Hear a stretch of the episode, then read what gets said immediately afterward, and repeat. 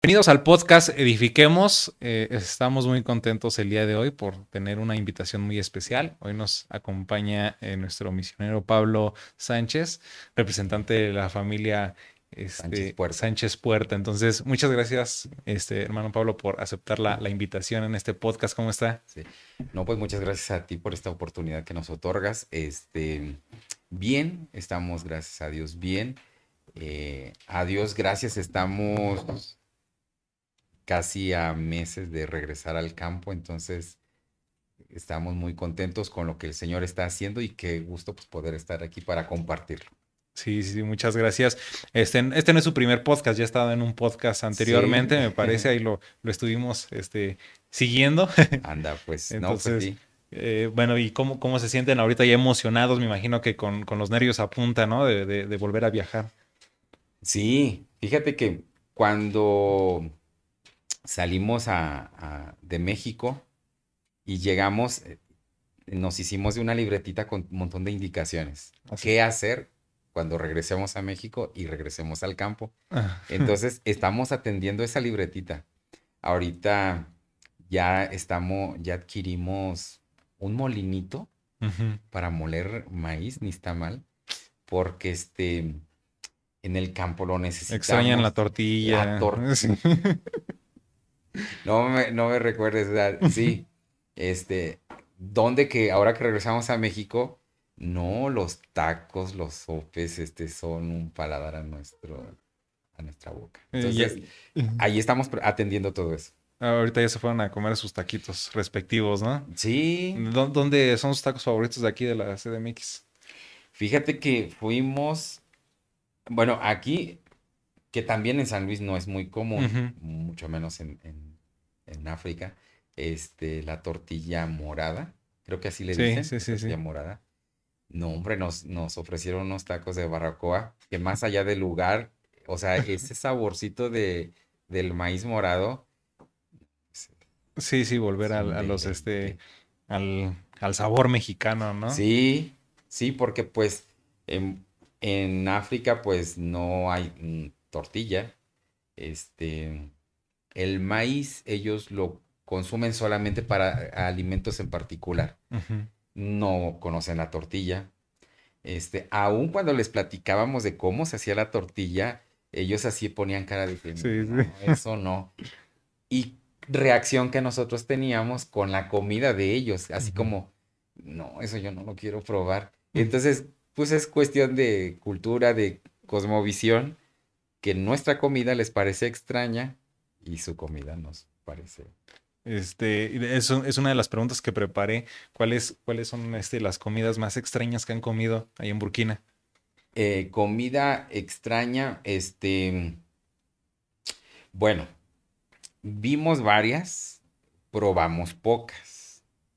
Una, este, en ocasiones mm, veíamos a los mismos niños con ratitas que pues cazaron y que las iban a pelar, a asar.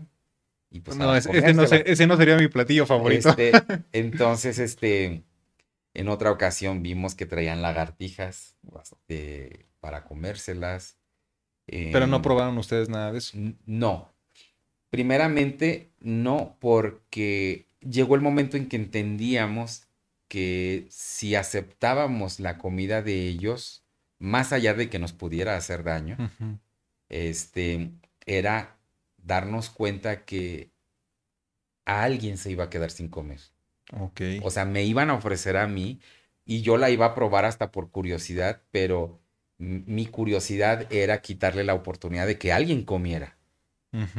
O sea, mi curiosidad era sinónimo de el alimento de alguien. Entonces, nosotros pues sí orábamos al Señor para que ese no no fuera la oportunidad de que ellos se sintieran mal por rechazar el alimento, sino más bien, o sea, nosotros lo hacíamos porque ya sabíamos que alguien se iba a quedar sin comer. Me imagino que por la escasez de, alimentos que hay en, el país, están muy justos y, precisamente por eso salen a cazar ese tipo de animales, ¿no? Sí, fíjate que las estadísticas dicen que el 80% son pobres en extremo y son pobres en extremo. el 20% son ricos en extremo, porque esta nación vivió el mismo fenómeno social que vivimos México cuando fuimos independientes de, de, España, que llegó el momento que el mismo pueblo o gente del mismo pueblo empezó a gobernar, pero al no saber exactamente cómo gobernar, eh, se generó un fenómeno que se le llama feudalismo, donde un grupo se hizo cada vez más rico, tenía más propiedades y la gente pobre pues se fue haciendo cada vez más pobre. Entonces, em, pues te soy sincero que al lado de los pobres, mm, tu servidor viene siendo rico, porque ellos arroz, maíz, aceite y estos cuadritos, eh, no sé cómo decirlo, me sé la marca, espero no meter en problemas, estos este, cuadritos de Nor Suiza, Nor Suiza. Es lo que ellos compran. Este, olvídate de que como en México que compremos en nuestra lista de mandado galletas, avena, este... Sí, una despensa más general. Sí, este, o que haya aceite de girasol y que haya aceite de... Que haya aceite de o sea, en Burkina no pasa eso. O sea, con la gente, con los más pobres. Entonces, pues uno termina entendiendo de que aunque yo estando en la nación, en el país, no tengo todo lo que tengo aquí en México, pues a pesar de mis este, limitaciones, todavía hay gente que... Sí, sí, sí, claro. Y, y, por ejemplo, hablando en ese caso de, de, gente que está extremadamente, eh, está viviendo bajo condiciones extremadamente pobres, ¿cómo son esas condiciones extremadamente pobres? Mira, eh, el concepto de casa es diferente. Nosotros casa le llamamos sí al lugar de seguridad con muebles eh, la cama, la mesa, la sala, tele, en fin, servicios. El concepto de casa de ellos pues es solamente un espacio 3x3 que les permite estar adentro, o sea, dormir adentro para protegerse de los animales que pueda haber afuera. Pero ahí tú adentro, o sea, nosotros nos tocó entrar y no hay nada. O sea, nada. Solamente había en un rincón unas piedras que fungen como eh, que abajo de esas piedras o dentro de esas piedras pues se hace la lumbre para que ellos puedan cocinar. Pero, o sea, tú das una mirada y no hay nada. Hay un tapetito que ellos extienden porque esa es su cama, eso es donde ellos se duermen. Y este, y por ejemplo, cuando llega el tiempo de calor extremo, este, pues sacan su cama, o sea, su tapetito afuera y se duermen este, afuera. Entonces, esa es la vida de ellos, o sea, una vida en la que tienen que caminar kilómetros y horas para encontrar el agua. Básicamente son las niñas, las señoritas las que caminan por buscar el agua. Y pues nosotros aquí basta con que abramos la, llave, y llega el agua. Y aunque aquí de repente nos puedan cortar el agua, el servicio del agua, allá es de que no tienen agua. Entonces, yo mismo estando en Burkina, eh, nosotros ya sabíamos que dos, tres veces a la semana nos cortan el agua y que o tarda un día, este, o tarda un par de horas en, que haya agua. Entonces, acostumbrarte a tener este em, tambos con agua. Y este, pero aunque yo viviera eso, junto con mi esposa y mis hijos, o sea, hay otros que es todavía más difícil. Wow. Sí. Sí, sí, sí, me imagino que sí han de ser condiciones muy, muy, este, muy difíciles. Eh, y no sé cuánto, cuánta población hay ahí en, el país. En el último registro decía que había 22 millones, que es mucho porque el, país es chico. Es como entre la quinta, cuarta parte de nuestro país, México. O sea, es muy chico. Sí. Pero pues es mucha población para ser un país este, pequeño. Sí, ¿cómo es el día a día de ustedes ahí en Burkina?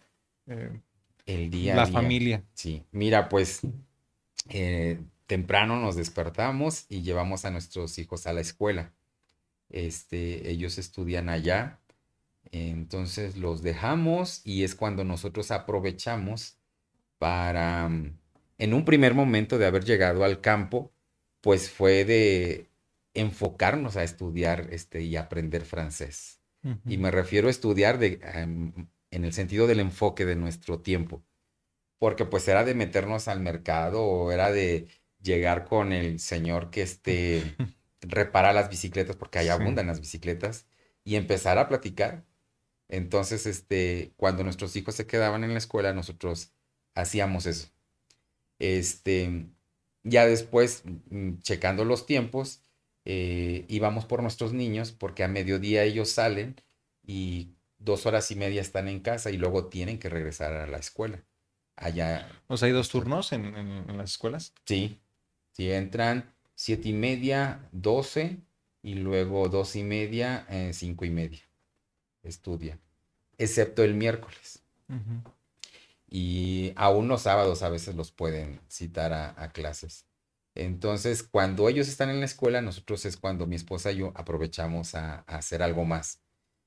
y ya cuando pues fuimos conociendo y empezamos a tener francés, este, pues ya nos empezamos a meter un poquito más a, a, las aldeas, aldeas cercanas, porque nuestro primer tiempo fue de andar en bicicleta. Entonces, lo que nos daban nuestras piernas, pues era el alcance que teníamos. Wow. Entonces. O sea, ahí el modo de transporte que ustedes tienen ya ahorita es el bicicleta.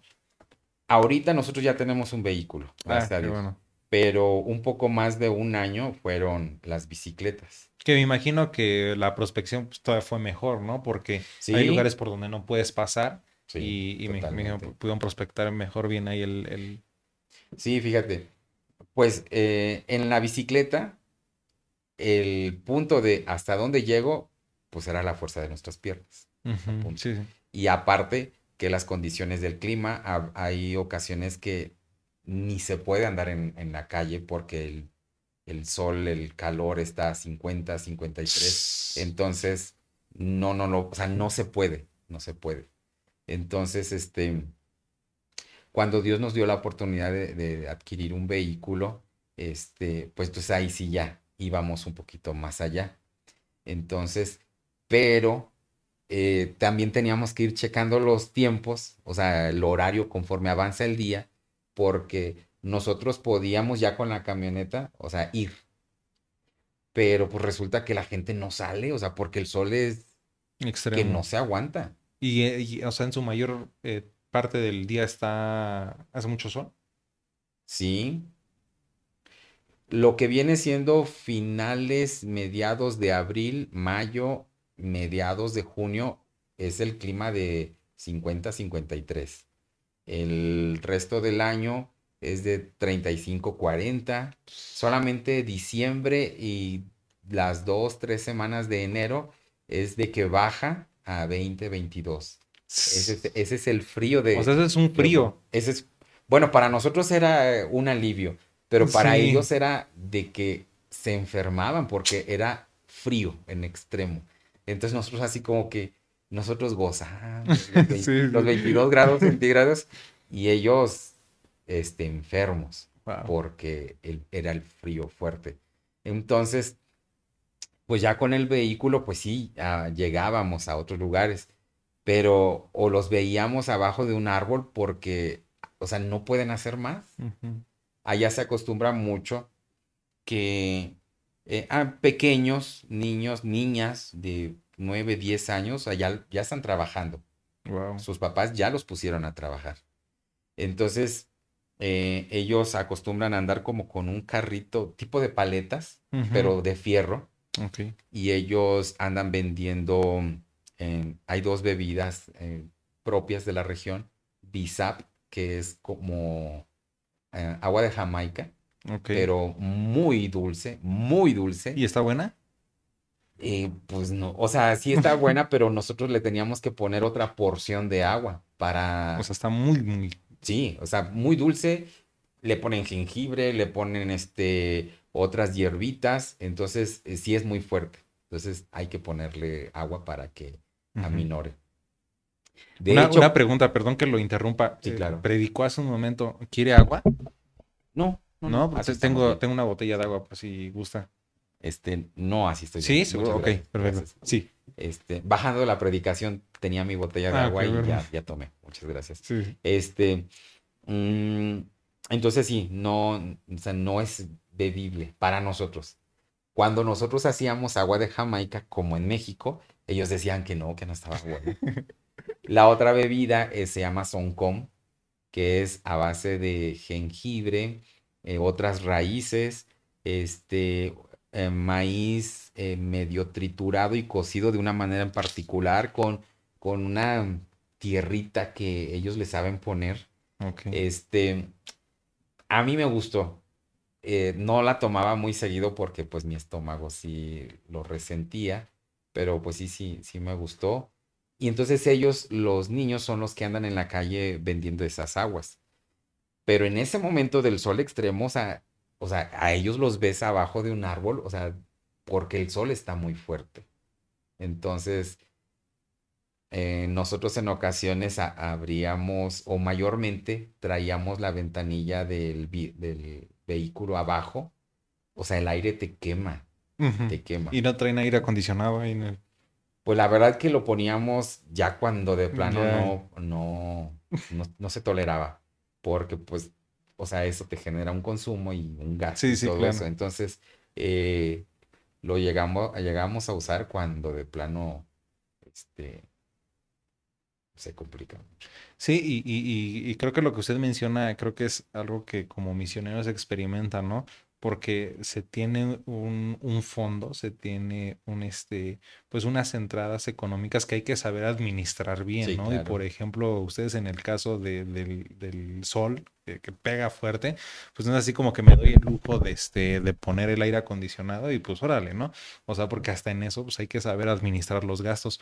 Por ejemplo, eh, la vida allá en, este, en el país es costosa, este, eh, digamos, eh, acá un, un este, un, una Coca-Cola ya cuánto cuesta, ¿no? A diferencia de aquí. Este, es costoso porque uno supongamos aquí nuestra cultura mexicana tiene una despensa vasta, ¿sí? Quieres llegar a Burkina y quieres hacer esa, esa despensa, está complicado. Una, porque no hay muchas cosas. Y otra, porque sí son, son muy caros. Eh, por ejemplo, un plátano en buen precio, un plátano a nosotros nos cuesta casi 5 pesos un plátano. Y cuando se escasea el plátano, ese plátano llega a subir a 9, 10 pesos un plátano. Entonces, este, eh, y pues plátano aquí en México es común que lo consumamos. Em, ¿Qué te puedo decir? Eh, hay otras frutas, verduras que no son de la nación, entonces vienen de otro país y se hacen caras. Eh, y hubo frutas que aunque las veíamos, o sea, ya no las alcanzábamos a, comprar. Pero pues eh, vamos ahí conociendo sus propias frutas. Había una fruta que se asemeja a la carambola de aquí de México. Entonces, pues en México no es común que yo la consuma, pero pues en Burkina, pues eh, te tienes que habituar a ello. Entonces, uno tiene que aprender a resolver las cosas. Dios es bueno. Él es el que nos llevó y Él es el que nos sostiene y Él es el que siempre está con nosotros. No, nunca nos quedamos sin alimento. Sí, tenemos que ser responsables en saber que esto sí lo puedo comprar, aquello no lo puedo comprar y no lo puedo comprar, punto. Este, pero sin alimento el Señor nunca nos sabe. Sí, sí, sí. Vi, vi, que, bueno, este, ustedes, eh, especialmente usted tiene una carrera como docente. Sí. Y allí están utilizando un método de trabajo que es enfoco. ¿Cómo es ese, cómo es ese trabajo y cómo lo, lo, han este, utilizado a través de la profesión que tiene eh, en el país? Sí, enfoco es una palabra que tiene tres sílabas, enfoco, y en para nosotros es enseñar el Evangelio de Cristo. Fo, formar el carácter de Cristo. Y co, corregir tradiciones, costumbres que no son agradables a los ojos de Dios. Todo a base de las escrituras y pues en la obra del Espíritu Santo. Entonces nosotros, este, pues siempre que queremos hacer algo, tenemos presente esas tres palabras, enseñar, formar, corregir. Enseñar, enseñar que el niño, no por ser niño varón, tiene el derecho de pegarle a las niñas, que es algo que la religión oficial les inculca. Eh, allá fue impresionante ver niños de dos años que apenas si se pueden eh, caminar pegándole a su mamá. Porque saben que tienen el derecho de pegarle a su mamá. Yo en ocasiones, eh, yo metía mi mano para frenar el golpe del niño, que tampoco es un golpe fuerte, pero por el mensaje que estás dando. Entonces yo metía mi mano y después yo sabía que los golpes que yo frené, pues los recibió en casa, por el que el niño fue y le dijo. Entonces, enseñar, enseñar el mensaje de Dios, que somos creación de Dios, hombre, mujer, ¿sí? Dios sí nos dio unas funciones en específico, pero hay que enseñarlo, porque ellos no lo conocen. O sea, es real lo que dice las escrituras, que hay quienes nunca han escuchado hablar de Cristo. Entonces hay que enseñarles. Fo, o sea, orar para que sea el Espíritu Santo quien ese conocimiento llegue a su corazón. Y fue hermoso, hermano, que ver que primero empezamos a poner como regla, porque está complicado, y pusimos regla en la casa de los blancos, o sea, de nosotros, este, en la casa de la familia de los blancos, no se pega, ni a niños ni a niñas, en general, no se pega. Entonces, este, al principio no, o sea, era de ver cómo y cómo se pega. Entonces, orando al Señor y dando la enseñanza y poniendo reglas también, pero fue hermoso ver que se empezaron a quedar con el brazo en el aire. Mm. Y a lo mejor sí al principio volteando a ver si yo los estaba viendo o mi esposa, pero ya se detenían aquí. Y fue hermoso escuchar que entre ellos mismos empezaron a decir, hey, no se pega, no se pega. Mm. Entonces tenemos que formar el carácter de Cristo en sus vidas. Enseñar sí es una actividad que tiene mucho que ver con tu persona, con nuestra función como cristiano. Y formar el carácter, pues es trabajo de, Dios, sí, sí, claro. del Espíritu Santo. Entonces nosotros tenemos que orar, tenemos que ministrar, este, aunque ellos al principio eh, no, nos, no nos aceptaban, este, pero nos acercábamos y poníamos nuestra mano sobre su cabeza, este, cuando nosotros los invitábamos a orar, en el nombre de Jesús. Eso a ellos luego, luego tomaban la postura que la religión oficial les enseña. Rodilla y llevar la frente al, piso. al piso. Entonces, pues aún así, o sea, nosotros nos acercábamos y decíamos, Espíritu Santo, haz la obra. Haz la obra porque esos golpes a, veces nos tocó ver sangre. Entonces, empezar a ver que ellos mismos empezaron a tener este cambio en su carácter es formar el carácter de Cristo en ellos y corregir porque, o sea, el varón no tiene, o sea, Dios no nos puso como varones para humillar, para sobajar a las mujeres, para golpearlas, en el peor de los casos, para quitarles la vida. O sea, Dios no nos puso para eso. Entonces hay que corregir eh, todas esas este, costumbres. costumbres esa cosmovisión que, pues, que a Dios no le es grato. Más que, más que visto como cultura mexicana, o sea, al mensaje de Dios y delante de Dios eso no es agradable.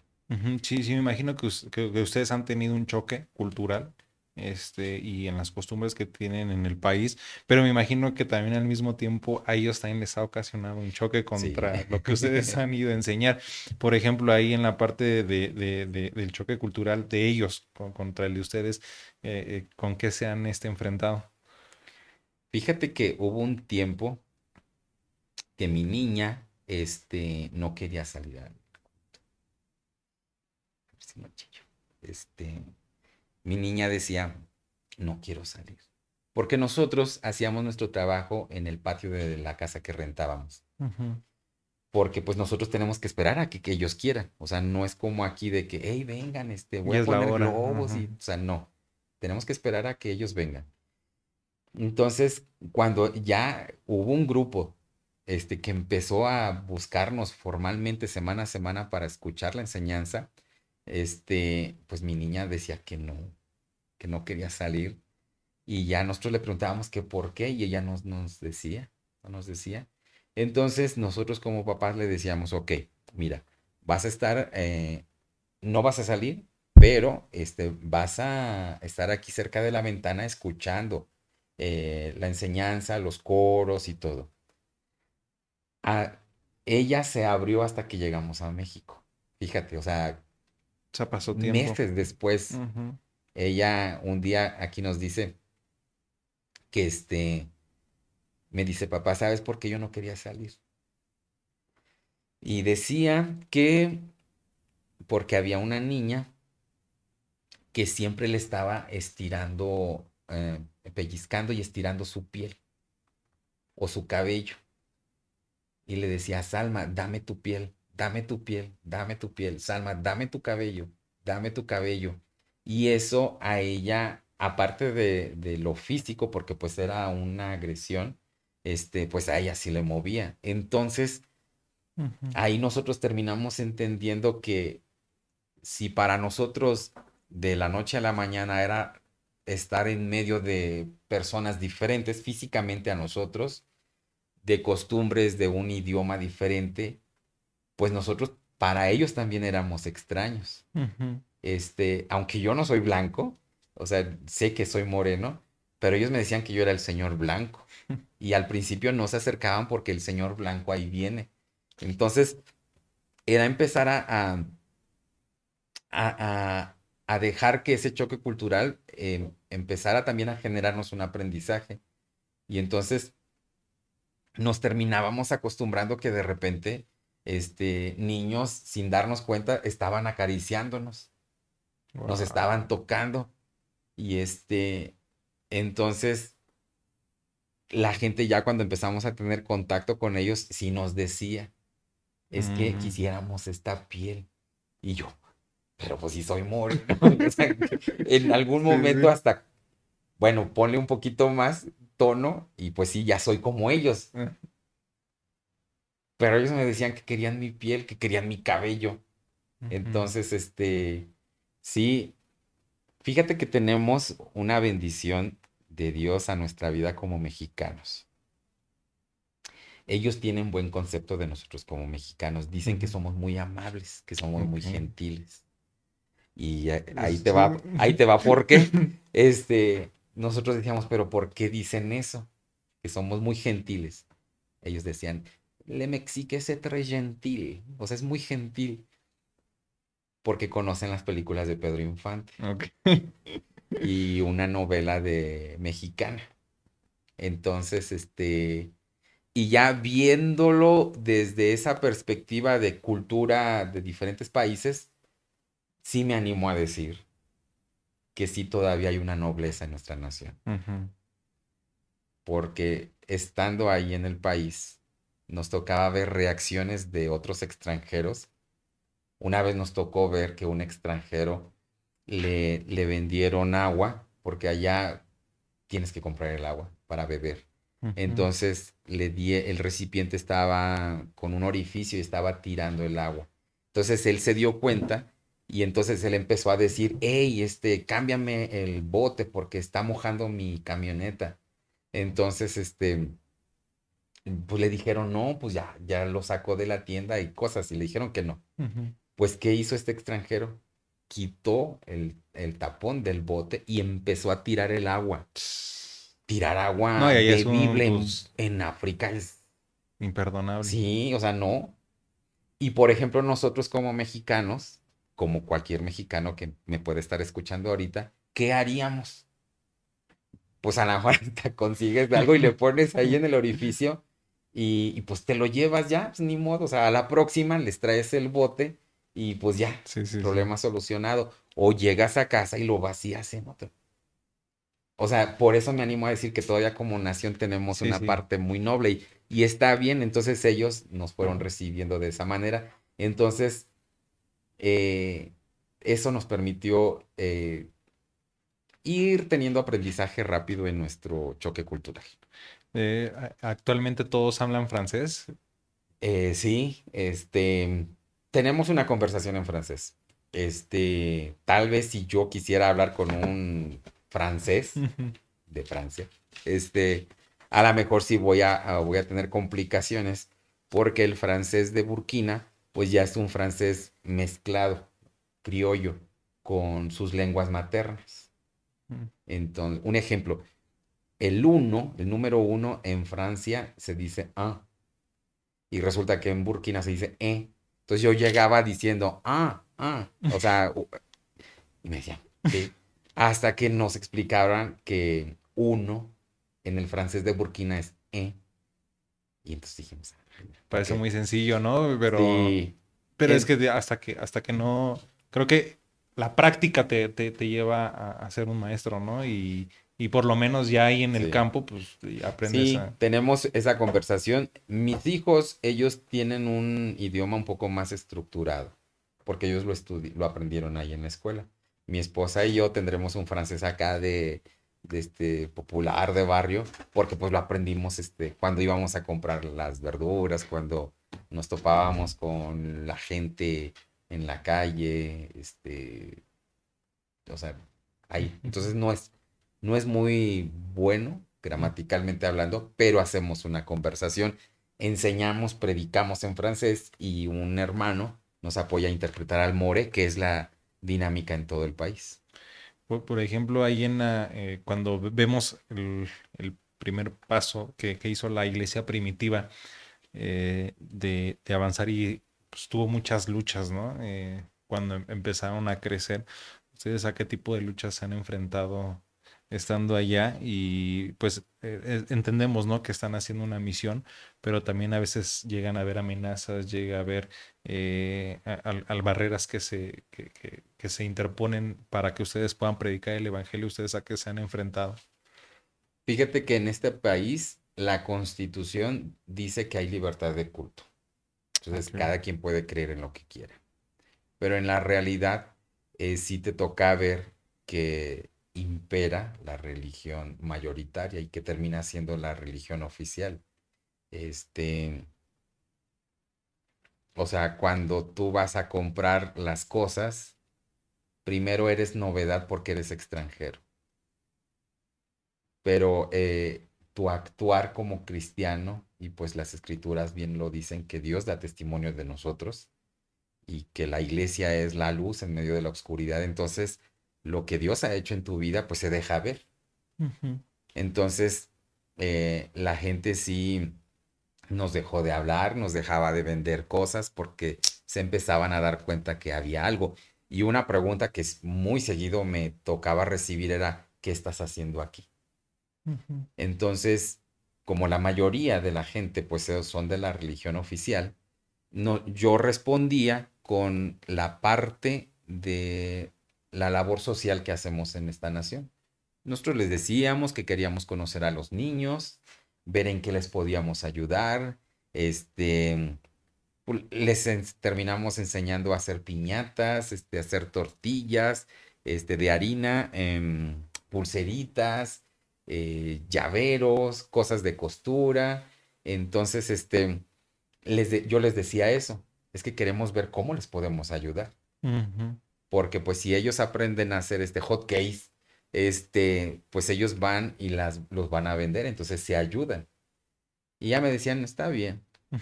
Pero esa misma persona me volvía a ver y me decía, ya dime qué estás haciendo aquí. O sea, ¿qué está haciendo un hombre blanco aquí? Hasta que Dios no me hacía sentir, yo daba la respuesta de esta otra parte de nuestra, eh, lo más relevante que es estar en esta nación que es predicar a Cristo. Mientras que Dios no me lo hacía sentir, yo seguía dando la misma respuesta, la parte social. Fue hermoso ver que Huetivá es un muchacho, este, bueno, en México le diríamos joven, pero allá todavía le siguen diciendo niños. Uh es un muchacho que eh, la religión oficial. Entonces él era de los que comúnmente me preguntaba, y yo le decía esta parte eh, de la labor social. En algún momento este, lo invitamos a compartir los alimentos ahí en la casa donde nosotros vivíamos.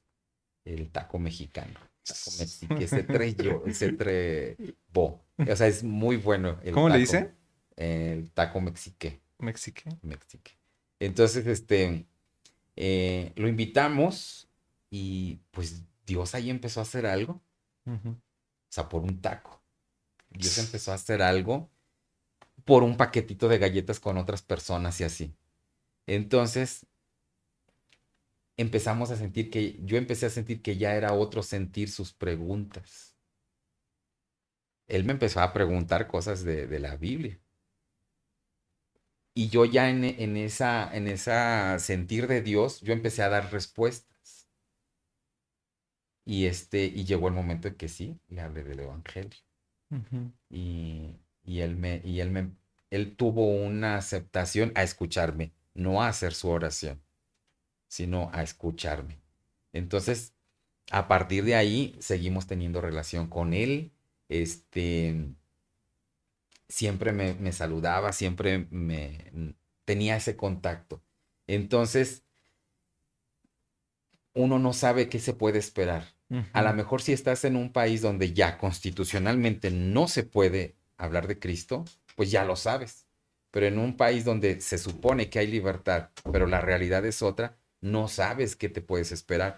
Y a nosotros nos tocó escuchar que gente, conocidos y, y no conocidos, les decían a, cuando empezábamos, íbamos a empezar nuestro culto, que se metían así, metían su cuerpo a la puerta y decían, hey, sálganse, ustedes no deben de estar aquí. O cuando veían que salían, ¿y qué están haciendo ustedes aquí? Y no faltaba quien decía, no, pues es que escuchamos este, la enseñanza. Eh, ustedes no tienen que estar aquí. Y literalmente no los conocían, pero ellos tienen esa autoridad de mando. Entonces, una vez, a- literalmente a la puerta de mi casa se metió un varón. Y yo soy pequeño, mido 1,63 y ellos comúnmente son altos. Entonces, este, yo hacía abrí la puerta porque escuché que habían pasos ahí. Abrí la puerta y él ya estaba ahí y me preguntaba que qué estábamos haciendo ahí. Entonces, eh, eso se puede decir que es, era algo que en algún momento podía seguido pasarnos. Dios fue bueno, Dios nos guardó, Dios nos cuidó. Tal vez yo no soy consciente de cuántas veces Dios nos guardó, pero en algún momento sí nos tocó que salimos de la región donde nosotros estábamos comúnmente, salimos a otra región, este, ya con el vehículo, te digo que el vehículo nos dio más oportunidad, y resulta que cuando íbamos en el camino, el, eh, el hermano que nos ayuda en el ministerio, que es de ahí, nos empezamos a topar con camiones de soldados. Y el hermano me dice, esto no está bien. Y me dice, nos regresamos. Y yo así pues creo que él era el que más me podía responder a que yo le dijera. Y yo le dije, no, pues sigamos. Entonces llegamos a donde teníamos que ir, hicimos lo- nuestro trabajo, regresamos, fuimos por nuestros niños a la escuela y en la tarde salió la crónica en el radio de que en esos soldados eh, iban a un punto donde había ocurrido un- un- una situación de ataque. Esa vez nosotros como padres platicábamos con nuestros hijos y les decíamos, este, si papá, mamá no regresa algún día, este, ustedes, pues, horas, gracias a Dios por la tecnología, ahí está, háblenle al tío, a la tía. Wow. Entonces, Dios es bueno porque te digo, no, yo no soy consciente de cuántas veces Dios nos guardó, Ujú. pero haber estado en, en un lugar donde el radio te dice seguido lo que pasa, donde te toca escuchar detonaciones. O sea, uno dice, Dios es por nosotros. Sí, y sobre todo el respaldo de Dios, ¿no? Sobre Amén. ustedes, porque creo que cuando Dios llama, Dios respalda, ¿no? Y sobre todo Dios protege la vida de sus, de sus siervos. Amén. Eh, y bueno, qué, qué impresionante, pero también pues conscientes, ¿no? De preparar a los niños por cualquier situación que llegara a pasar. Me imagino que ha de haber sido muy fuerte para, para ustedes eso. Sí, sí. Pues antes de haber hecho esa plática con ellos, pues nosotros nos terminamos quebrantados en, ahí en el interior de nuestro espacio. Y este, y pues hablar con ellos, o sea, nosotros trataba, tratamos de hacer esa plática pues como una plática común y corriente, porque pues de hecho aquí mismo también te puede pasar algo. Sí, claro. Sí, entonces, eh, a diferencia de que pues allá es porque eres cristiano. Entonces, em, platicamos y les dijimos y este, y pues ellos pareciera que lo aprendieron. Al día de hoy, este, nunca se necesitó de hacer eso, pues estamos aquí con vida, con salud. Entonces, este, pero pues sí, esos, esas pláticas que, pues que a veces uno no sabe cómo eh, llevarlas a cabo porque pues nunca te ha tocado vivir algo así. Entonces, pero, o sea, después de la situación difícil, o sea, tienes que orar, te tienes que quebrantar con Dios y tienes que pedirle a Dios que Dios nos dé sabiduría para saber qué, qué podemos hacer. Por ejemplo, para los que pues, se están preparando para el ministerio de, las misiones, ¿ustedes a qué necesidades se han enfrentado? ¿Cuáles han sido las necesidades más fuertes que han estado? Y que pues también le dirían a los que están preparando para misioneros, ¿no? Porque, bueno, eh, creo que cada uno se va a enfrentar a diferentes necesidades dependiendo los lugares, dependiendo los tiempos, ¿no? Pero, por ejemplo, en su caso, eh, ¿cuáles fueron las mayores necesidades que tuvieron? Fíjate que cuando Dios me otorgó el llamado, yo todavía estaba soltero. Entonces yo pues siempre había confianza de que yo me iba a casar, que iba a tener mis hijos. Este, entonces yo siempre le decía, Señor, mi esposa que decida subirse a este barco, se llama Misiones en Burkina Faso, que sea alguien que le guste servir, que le guste compartir a Cristo, este, y pues que quiera subirse al barco. Diferente a mis hijos, porque mis hijos ya nacieron, ya pues nacen en el barco. Entonces, este, Dios fue muy bueno conmigo, me regaló mi esposa, que el día que le dije, me dijo, sí, eh, yo todavía la detenía a que me dijera que sí, porque yo le dije, mira, es un país bien lejos. Y ella yo veía que me quería responder, yo le decía, pero espérame, es un lugar donde no vamos a poder ver a papá, mamá, o sea, tan seguido como quisiéramos, a la familia.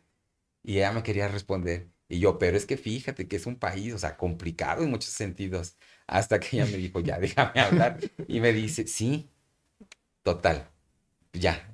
Nosotros nos casamos y al día siguiente entramos a la escuela de misiones, literalmente. Nos casamos un sábado y el domingo vámonos porque ya iba a empezar clases en Camas. Y este, entonces nuestro matrimonio ha sido eh, nuestro trabajo misionero. Entonces, este, estando una vez en Burkina, platicando, yo le decía, oye, ¿y qué fue lo que te hizo decirme sí? Y ella me dice que, este, que un día que ella estaba orando a Dios por su esposo, que quería que Dios le, le regalara un esposo guapo, este, que Dios eh, fuera ahí su mano proveyendo a su esposo, dice que ella estando en el altar en su iglesia, dice que ella sintió que alguien se acercó y puso su mano sobre su hombro y que le dijo, tu esposo es un misionero. Mm. Entonces, pues cuando yo llego con este barco misionero para Burkina Faso, ella dijo, pues es que ya Dios me había dicho que mi esposo era un misionero. Entonces, este, pues de ahí eh, aun cuando sí pasamos por la escuela de misiones, el centro de adiestramiento, y que sí te abren un panorama este, amplio, porque no es lo mismo servir a, la obra, a la iglesia, en tu iglesia, en tu congregación, que salir a otro país con otro, otra situación. Entonces, fíjate que mi esposa y yo, y que Dios dé testimonio de lo que estoy diciendo, no, no somos de, de condicionar muchas cosas. Que una buena cama, que un buen colchón y cosas así. No. Y en Burkina, pues, pues aunque hubiéramos sido condicionantes, pues, ¿a qué podías este, tener?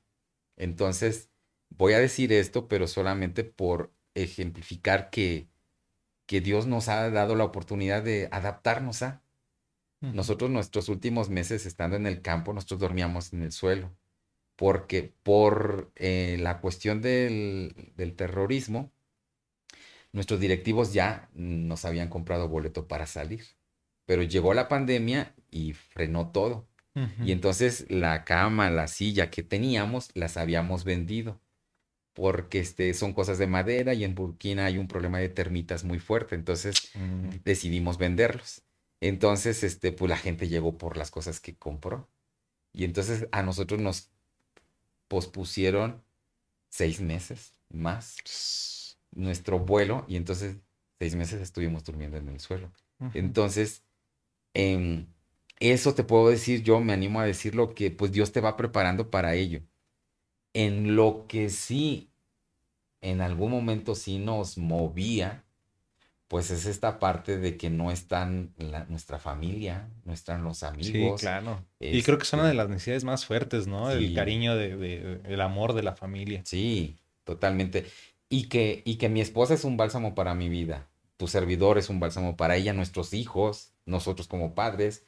O sea, yo aquí sí te puedo, te puedo decir, y, y con mucho respeto a mis compañeros que son solteros y que están en el ejercicio o que van para allá, yo sí diría, este, ora al Señor para que al campo te vayas con tu compañero, con tu compañera, porque irte solo, o sea, sí es complicado, porque esta parte eh, emotiva, este, en algún momento te, te juega, te juega chueco y entonces eh, nosotros, aunque estaban mis hijos, mi esposa, tu servidor ahí, este, sí, y más cuando sabes que en tu familia, en, allá en tu país, está viviendo complicaciones, tú dices, híjoles, pues quisiéramos estar, pero algo que nos ayudó a sobrellevar esta situación fue que en, en, un momento de consejería ahí en el centro de adiestramiento, nos decían, nos daban un consejo muy concreto, nos decía, estén en paz con todo el mundo. ¿sí? Y más cuando salgan al campo. Estén en paz con papá, mamá, con hermanos, estén en paz con la iglesia, estén en paz con todo el mundo. ¿sí? Porque tú no sabes si los vas a volver a ver. Sí. Y tú no sabes si te van a volver a ver. Y quedar con cosas truncas con alguien, pues es una carga que ya no se va a poder atender porque pues si la persona ya no regresa, ¿cómo lo vas a resolver? Entonces, nosotros sí, este, nos despedimos de nuestra familia, de nuestros papás, y este, y nos quedamos con esa tranquilidad de que estamos bien con todos. Este, si en algún momento ofendimos a alguien, pues a pedir la disculpa y el perdón, porque es necesario irte en paz, porque no sabes si vas a regresar. Sí, sí, sí, me imagino que tienes ahí que, que trabajar con muchas cosas antes de, de salir al campo. Eh, ¿alguna, ¿En algún momento se arrepintió o dudó de, ir al país? De ir al país, sí. De estar en el país, no. O sea, ya de haber estado en, el campo, no. Eh, con las complicaciones que hay, eh, uno termina reconociendo que servir al prójimo es una bendición que Dios otorga a nuestra vida. Entonces, te ayuda a sobrellevarlo y te terminas enamorando cada vez más. Pero salir al campo, ahí sí, este, me acuerdo que a mis prácticas de misioneras, a nosotros nos mandaron con los Cucapá, que es una etnia amerindio acá del norte de Baja California. Entonces yo tenía, nos hospedaban en San Luis Río Colorado, Sonora, pero me tenía que ir en un autobús y luego en un camioncito a una comunidad, el mayor, que es de Cucapas. Entonces, este, en ese entonces yo me fui solo. Entonces me fui temprano porque nada más entra un camioncito y ese mismo, a donde llega, agarra su camino de regreso. Entonces, este, pues ya yo allí estaba y todo eso. Entonces, este, pues que se me va el camioncito. O sea, aunque corrí, no alcancé el camioncito, porque con las personas que ahí estaba, este, me decían, ¿y en qué viene? No, pues en el camión. Dice, ah, bueno, pues hay que estar al pendiente y así. Y en una de esas, pues platicando bien a gusto, este, me dicen, ahí viene el camión. Y aunque corrí, me dejó el camión. Entonces empezó a oscurecerse y yo decía, ¿y ahora cómo le voy a hacer? Entonces, este, dentro de ese trabajo que yo estaba haciendo ahí en la etnia, este, en, em, en el centro de salud, en la casita eh, este, de, de, salud, este, ahí estaba una doctora a la que yo tuve que ir a entrevistar porque yo estaba conociendo a los Cucapa. Entonces, este, que veo que va saliendo de ahí de la casa de salud y corro. Y pues le dije, pues con pena y animándome, porque pues ella es mujer, le dije, oiga, fíjese que me dejó el camioncito, ¿me puede dar ride? Y este, y se me queda viendo. Y, y me dice, bueno, pero se va allá atrás.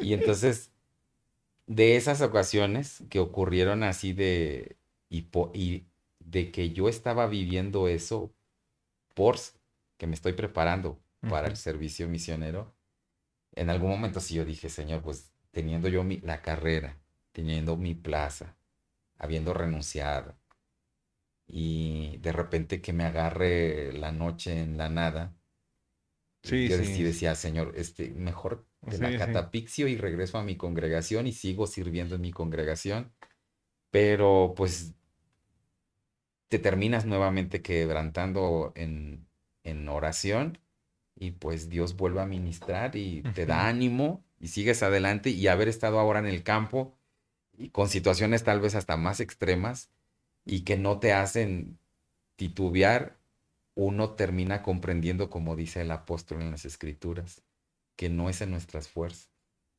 es en el poder de nuestro Dios. Entonces, en el nombre de Dios ahí seguimos. Sí, yo creo que es normal, ¿no? Todos en algún momento pues nos da miedito, nos, nos da este, ya cuando nos enfrentamos a los retos, por ejemplo, yo aquí en el podcast, que eh, pues, han, han, venido 14 personas, ustedes el, la persona 14 que ha venido al podcast, sí, sí, sí, ha llegado un momento en el que digo, no, ya, como que no, ¿no? Pero Dios vuelve ahí a, a trabajar y, o sea, poco a poco, ¿no? O sea, poco a poco tienes que ir aprendiendo, porque pues los planes de Dios creo que siempre son grandes para uno, ¿no? y no por, por egocentrismo ni por este vanagloria, porque la gloria se la lleva él, ¿no? En todo lo que hacemos nosotros, pero por ejemplo es, es normal sentir esos nervios, es, es, normal creo que a veces dudar o, o, estar en, ese, en esa línea delgada de que creo que no, no, no es por aquí. Creo que hasta a Jonás le pasó, ¿no? En, en algún momento, este, se, se, ya se estaba arrepintiendo y Dios lo vuelve a llevar, ¿no? Y, y, y, en volverlo a llevar a eso, pues implicó muchos procesos por los cuales pasó. En ustedes, ¿cuál ha sido la vida que más les ha impactado, eh, hablando de alguna persona de Burkina, que ha impactado pues, su vida? Este, fíjate que eh, dos personas. Una, este, el, el, hermano Belén que nos apoya en el ministerio, que él es burkinabé. Él de la religión oficial por generaciones. Este, él siendo de la religión oficial, dice que él empezó a sentir algo, que cuando él hacía su rezo, porque ellos rezan cinco veces al día, dice que en algún momento él empezó a sentir algo. Ellos conocen la vida de Jesús, pero sin darle la atribución divina y menos como mediador de salvación. Entonces, él dice que cuando él hacía su rezo, él sentía algo. Y dice que él un día, él empezó a hacer su rezo y que él empezó a decir, si realmente Jesús es quien dicen que es, que yo termine confesando a Jesús como Salvador. Y dice que él estaba haciendo su rezo. Y dice que en el último momento que él hacía la expresión que tenía que decir, él terminó reconociendo a Jesús como Salvador. Nadie le evangelizó. O sea, nadie se tomó la oportunidad de sentarse y de decir, mira, es que Jesús ofrece esto, Jesús es esto. No. O sea, a él porque le hablaban de Jesús como un hombre más. Pero es el Espíritu Santo quien terminó haciendo su obra. hay un motivo de oración que nosotros comúnmente hacemos, que es, Señor, que el Espíritu Santo los atraiga a la verdad. Porque a lo mejor si yo no puedo estar ahí o yo no, Él no me permite estar ahí, pero lo que Él ya ha escuchado, que sea el Espíritu Santo quien lo atraiga a la verdad. Entonces el hermano Belén, pues al día de hoy está ahí apoyándonos. Y, de, y dos, eh, Salif, un niño, este, de familia radical en esta religión, eh, pues lo conocimos porque supo que dábamos galletitas ahí en la casa de tus servidores y llegó, este, se enamoró de Jesús, Le hablábamos de, de lo que Jesús representa en nuestra vida, para los que no le conocen y para los que le conocen. Y le invitamos, les invitamos a los presentes que si querían recibir a Jesús en su corazón y salir. Dijo que sí. Y luego, luego, se puso sobre el suelo para recibir a Jesús en su corazón.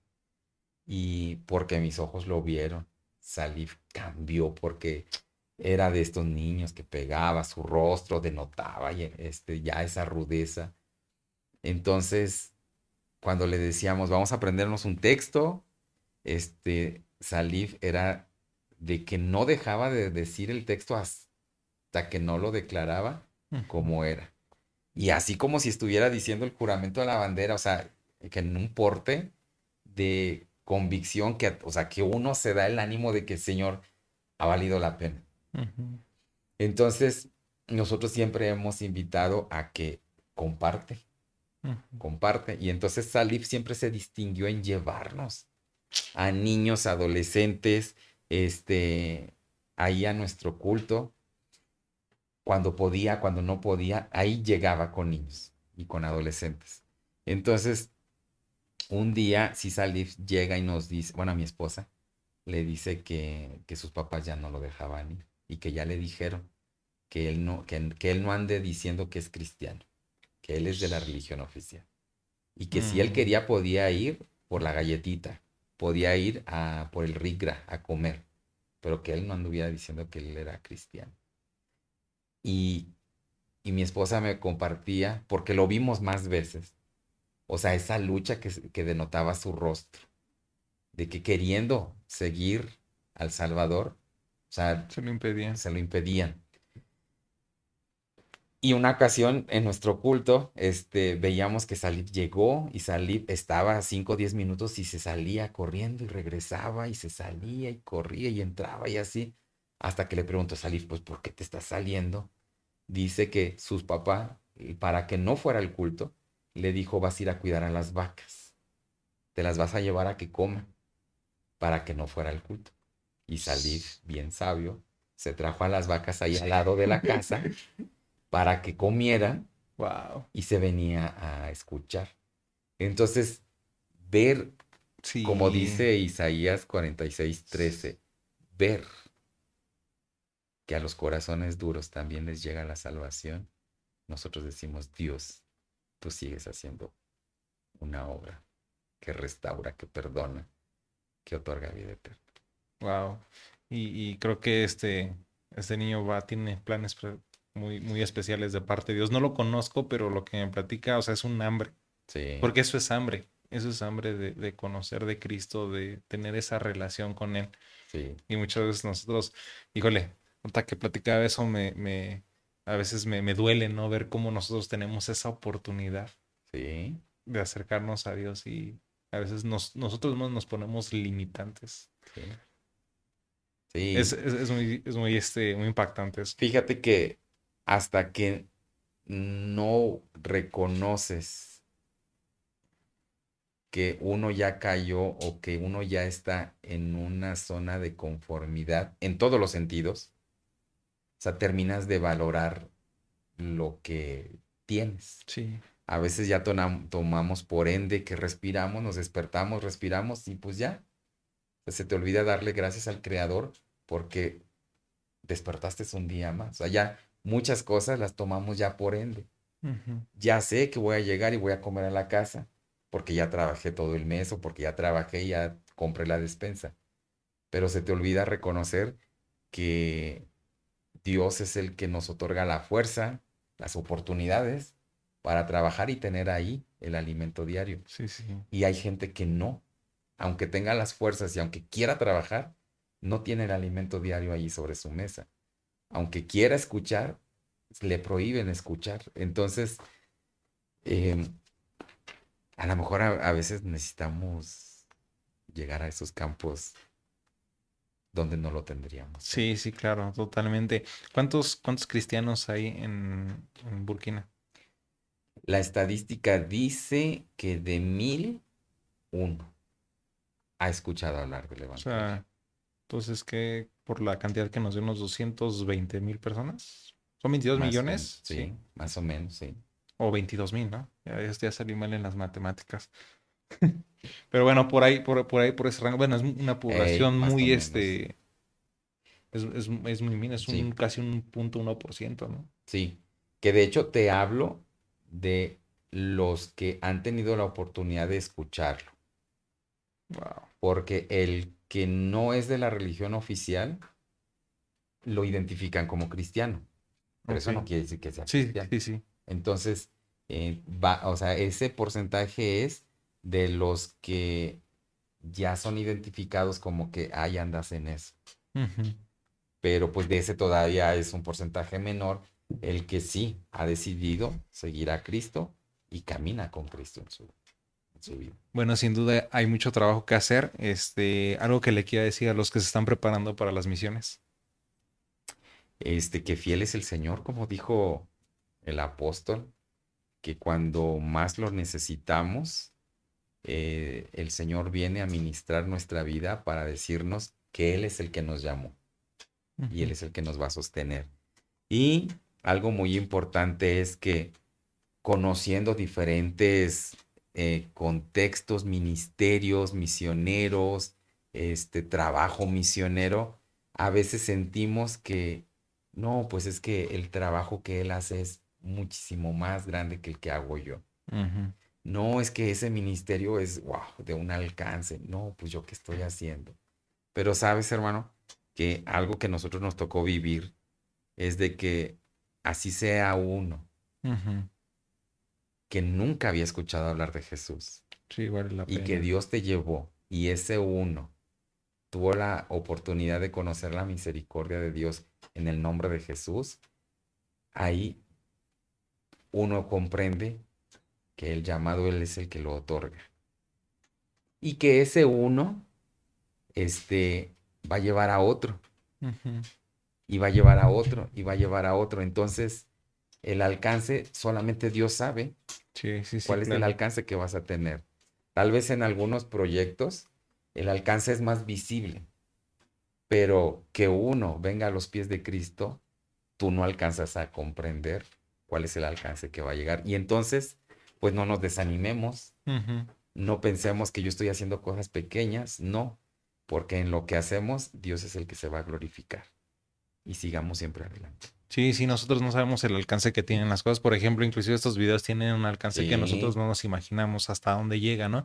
Y por ejemplo, con varios he platicado aquí, con varios ministros que, que, que hoy sirven a Dios este, ya de hace años y ellos fueron alcanzados o por un folletito, o por un folletito, o porque alguien sin imaginar les platicó una vez de Jesús y, Sí. y todo lo que se logró y a través de esa persona, que ellos se, este, sin, sin, sin tener la intención de llegar a esa persona precisa, ahora estos ministros están con el trabajo de, en la iglesia, están alcanzando más personas. Entonces sí tiene un, un alcance que no nos imaginamos.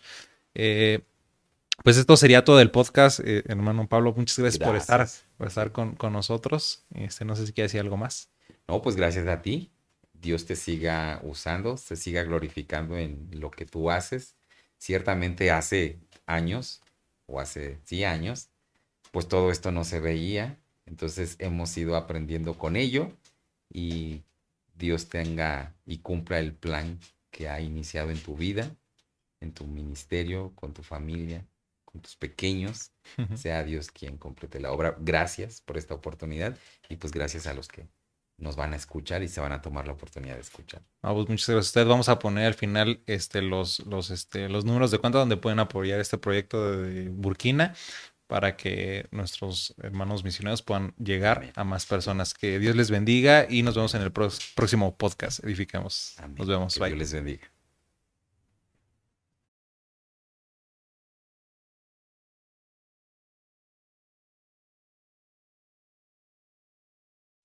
Bienvenidos a su podcast Edifiquemos, un programa que te animará y motivará en el crecimiento de tu ministerio.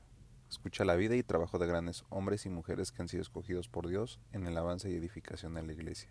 Te compartimos las ideas, métodos y recursos para edificar y profundizar tu ministerio en las manos de Dios. No te olvides de darle like y suscribirte a nuestro canal donde cada semana te daremos recursos para el desarrollo de tu ministerio.